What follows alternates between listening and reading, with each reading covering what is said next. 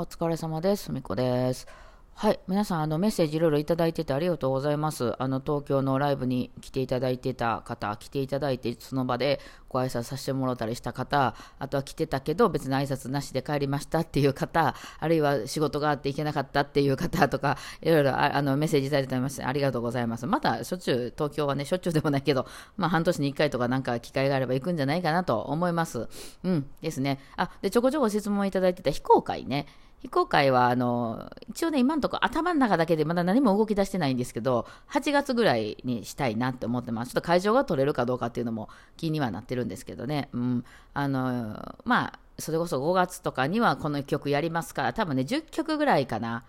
あのやりたいなと思ってて、それバーって出しますんで、あもうそれ全部参加していただいてもいいし、あのもうあのそんな10曲も見れへんから、好きなこの曲とこの曲だけ参加しますとかでもいいし、えていうかもうそもそもね、いつも言ってるみたいにちゃんと弾かなくていいんで、あの多分よかったらギターとかウクレレとかね、そういう人、管楽器の人とかもね、あの参加してほしいなと思ってるんで、そういう人はその通り、バイオリンの楽譜その通り弾けるわけじゃないので、あの好きに、うん、まあ要するにセッションみたいな、みんなでこの曲を弾けるとこ弾いてくださいっていうスタイルでいこうと思ってるんで、まあ私はバイオリンなんでバイオリンの楽はバンド出しますけど、まあそうやな、ビオラの人とかも来るから、まああの、弦楽器に関しては例えば、バイオリンの陶器合譜面とビオラの波音器合譜面とチェロパートぐらい作っておきましょうかね。あちょっと楽にしてる チェロやつさ、チェロさすがにバイオリンと同じだけ弾いてもろたあの移動距離が大きいんで大変なんで、あね、それは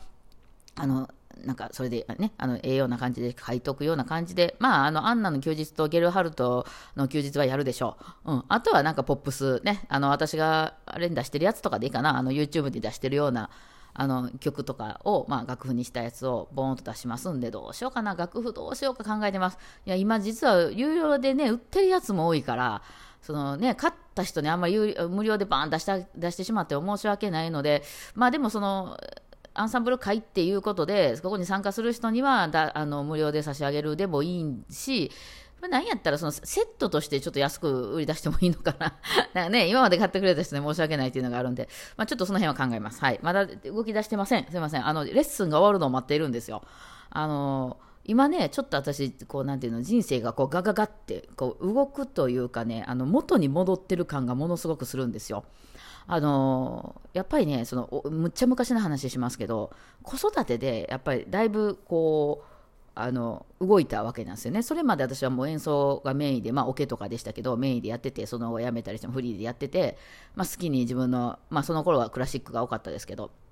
やってたんですけど、やっぱ子供が生まれて、あのそうもいかなくなって家にで誰かいないといけない。で、旦那さんはあの完全に夜中2時に帰ってきますみたいな感じの人やったから、任せることはできなくて、で、えっと、実家もね、あのそんな毎日毎日ずっと預けてたらその近くに住んでたわけじゃないんであのやっぱ親もちょっと疲れてくるからねええ加減にしやって感じになりますもんね。それでやっぱじゃあ私がもういわゆるその夜中いつ帰ってくるか分かれへんみたいなあの仕事じゃなくてあの録音朝までみたいな そんなんじゃなくてあの音楽教室でね何時にちゃんと終わるって分かってるとかその収入も今月めっちゃ多いけど今月少ないとかまあでも収入うんぬんじゃないな。あの時間ですね。ちゃんと保育園の帰りに迎えに行けるとかなんかそういう仕事にやっぱ行かなあかんなっていうので、でそれもパンパンに仕事入れてると、音楽教室の先生とかってあの代わりがないんですよ。結局、もしその子供が熱出して休んだとかしても、まあ、代行の先生に頼むとかあるんですけど、まあめ、めんどくさいです。その全員の引き継ぎとかをちゃんとそのたびやらないといけなかったりするので、私も何回か利用させてもらったけど、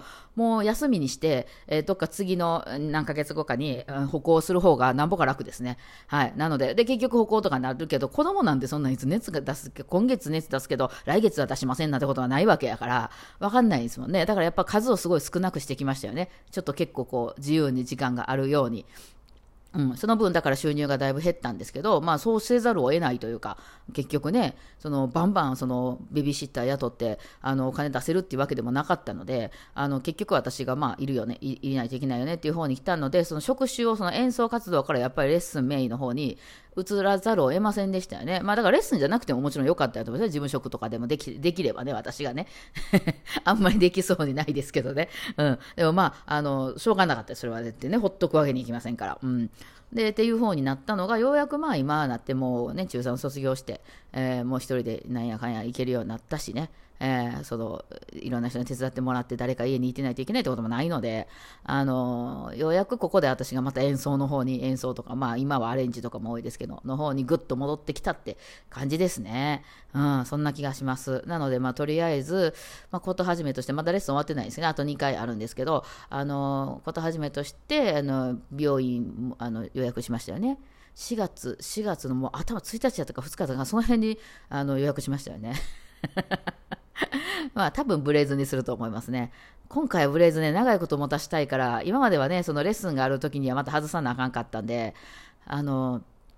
その一発だけみたいなね、もうこのこの3日間だけ楽しむみたいな、だからその思いとかいうのは多少ちょっともう犠牲にしてて、やっぱりね、普段私ショートやから、あの思いとね、ちょっと疲れるんですよね。今回はちょっと軽量化ですね。えー、もう半分ぐらいソロか。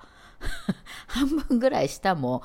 バリカンアートとかにしてもらうかな。もうだいぶやばいですけどね、頭ね。まあ、それにやってこようと思いますね。うん。だからようやく戻れると思ってたんですけど、まだまだね、引っ張られるところが多くて。あの、まず、なんか不動産屋からね、前の、前の不動産屋から電話かかってきて、なんかその、ポストに郵便物が入ってるみたいなんで、なんか間に合わへんかったやつとかあったんかな。いや、それだいぶ前の話やけどね。あの引っ越したんで。あとはなんかあれかな。あの、よくヤマトとかの郵便みたいなのありますよね。郵便じゃないわ。あの、手紙やねんけど、宅急便化で来るみたいなね。ああいうのがちょっとした届いてんのかもしれないですよね。うん、あの、メール便的なやつ。メール便違うかな？なんか、うん、そういうね。そう、そういうのがあるから、言って、じゃあ、まあ、あの、私またそっちで何回か行くんで取りに行きますと、あいう話と、それからあと、あれよ、あの、PTA の引き継ぎが、まあ、終わったわけはないわなと思ってたけど、やっぱ、あと2回ぐらいありましたね。あの、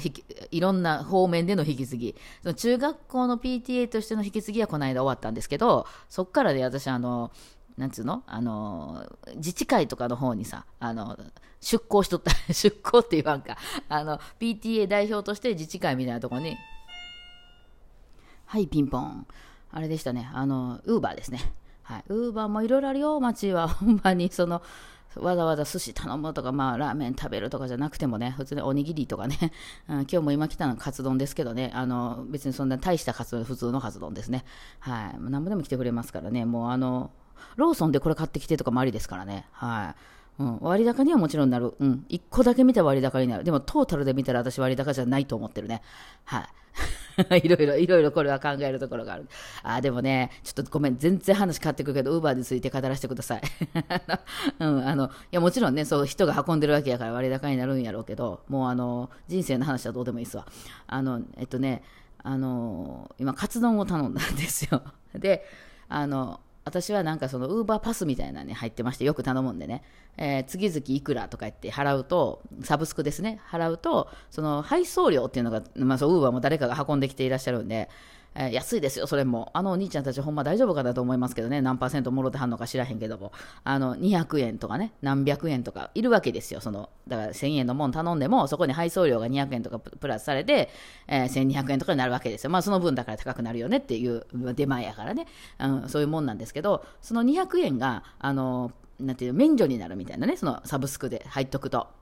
だから、その、本当に1年に1回しかとか2回しか頼みませんみたいな人は、そのサブスクはただの無駄でしかないんですけど、私みたいに、まあ、しょっちゅうしょっちゅう頼むよねっていう人は、まあ、もう得でしかないわけなんですよね。で、それ入ってるんですよ。うん、ただ、それも、その、いくら以上注文の場合みたいな縛りがありまして、例えばその、100円のもの持ってきてって言って、その200円が免除になるわけではないという感じなんですね。うん。で、その、それに対して、だからその、まあ、これ、あれ、ネットの注文でもありますよね。5000円以上は、あの、配送料無料になりますとか言われたら、4500円のもの買おうとしてても、あと500円なんか足そうとしてしまうというあれね。そう。で、考えるんですけど、私は結構この辺ニュートラルなんで、えー、っと、じゃあ、なるほど。な、な、何倍やったかな ?1000 何ぼ ?1000 円かな ?1000 円もいかんでよかったかな。1000円ぐらいを超えないといけないと。でも、カツ丼そんな高くない。えー、から、じゃあどうしようかと。だからそう、めっちゃ考えるんですよ。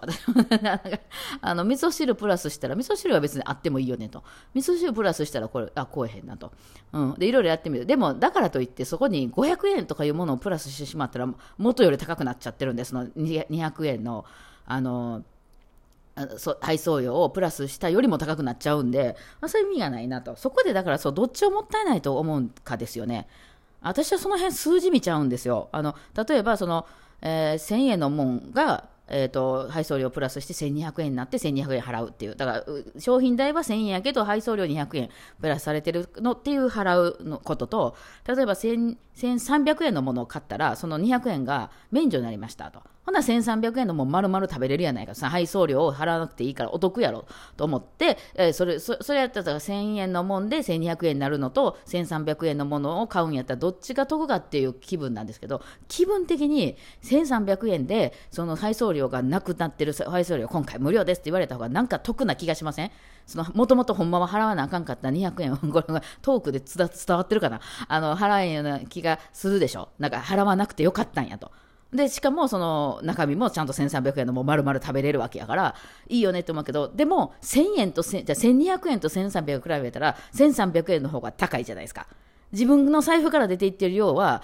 1300円の方が高いし、なんなら太るじゃないですか。だからそこはやっぱ冷静に考えないといけなくて、私は、ウーバーを前に、いや、冷静になれ、冷静になれと思って、あの、女の子を前に冷静になれと思ってる男の人みたいな感じですね。えー、って、ちょっと待って、じゃあ、大盛りにしたらどうやねんと。私、ご飯はあんまり食べません。でも、大盛りっていうのはプラス80円ぐらいで大盛りになるんですよ。ね。そ、そうしたら、あの、のだからどういう風にするのが一番自分の中で、腑に落ちて、なおかつ安くいけるか、これね、あの、全然 SD なんとかっていうのとは逆の世界ですね。多分ご飯大盛りで来られても私は残して捨ててしまうと思いますね。うん、でも、そっちの方が払う額が少なくて済むんですよ。これ考えるとこですよね。環境破壊ですいません。環境破壊ですね、今日はね。だからこういうのは意識高い人は絶対やらないと思うんですけど、私は